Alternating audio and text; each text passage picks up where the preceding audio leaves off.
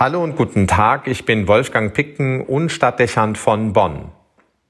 Der Eröffnungsvers, der heute der Messfeier vorangestellt ist, wurde dem Brief des Apostels Paulus an die Hebräer entnommen. Wir lesen dort, Der Herr wird kommen, er lässt nicht auf sich warten. Es wird keine Angst mehr sein in der Welt, denn er ist unser Heiland. Die Heilsgewissheit, mit der der Apostel Paulus auf die Zukunft blickt, ist beeindruckend. Wir dürfen nicht vergessen, dass seine Missionstätigkeit auf erhebliche Widerstände trifft. Die junge Gemeinde steht unter der kritischen Beobachtung durch das römische Reich und die Verfolgung der jüdischen Synagoge.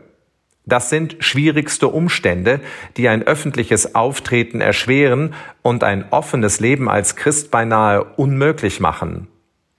Auch innerhalb der Gemeinden sind Spannungen festzustellen, die nicht selten zu massiven Konflikten führen und die Gefahr einer Spaltung mit sich bringen. Rastlos reist Paulus von Gemeinde zu Gemeinde und damit von einem Ende des römischen Reiches zum anderen. Das ist ein entbehrungsreiches und strapaziöses Leben.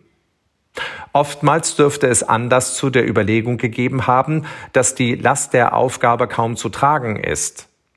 Man selbst hätte vermutlich angesichts von Misserfolg und Widerstand Zweifel daran gehabt, ob die Sache Jesu zum Durchbruch kommt und Gott offenbar wird. Aber Paulus bleibt offensichtlich unbeirrt und voller Überzeugung, dass Ängste und Befürchtungen ins Leere laufen und sich Gottes Macht und Liebe zeigen werden. Dabei dürfte der Rückblick auf seine eigene Erfahrung maßgeblich gewesen sein. Niemand hätte annehmen wollen, dass der jüdische Eiferer und leidenschaftliche Verfolger der Freunde Jesu seine Bekehrung erlebt und zum überzeugenden Streiter für die Sache der frohen Botschaft wird. Nicht unwahrscheinlich, dass er das selbst am allerwenigsten angenommen hätte. Doch das Gegenteilige geschieht. Gott lässt nicht auf sich warten und tritt in das Leben des Saulus und macht ihn zum Paulus. Die augenscheinliche Logik der Dinge und menschliche Wahrscheinlichkeitsberechnungen sind nicht relevant, wenn es darum geht, was Gottes Pläne sind. Paulus hat erkannt, dass es Gottes Wesen ist, die Nähe zu jedem einzelnen Menschen zu suchen und dafür Wege zu eröffnen. Das geschieht nicht zufällig oder nach bestimmten Auswahlkriterien. Es ist bei jedem Menschen sicher zu erwarten, dass, um es nochmals mit seinen Worten auszudrücken, der Herr kommen wird und nicht auf sich warten lässt. Bei jedem zu seiner Zeit und bei jedem nicht einmal, sondern vermutlich mehrfach und immer wieder. Und wenn der Mensch sich dieser Nähe öffnet und sie auf ihn wirken kann, wird, so sagt Paulus weiter, keine Angst mehr sein und Heilung geschehen.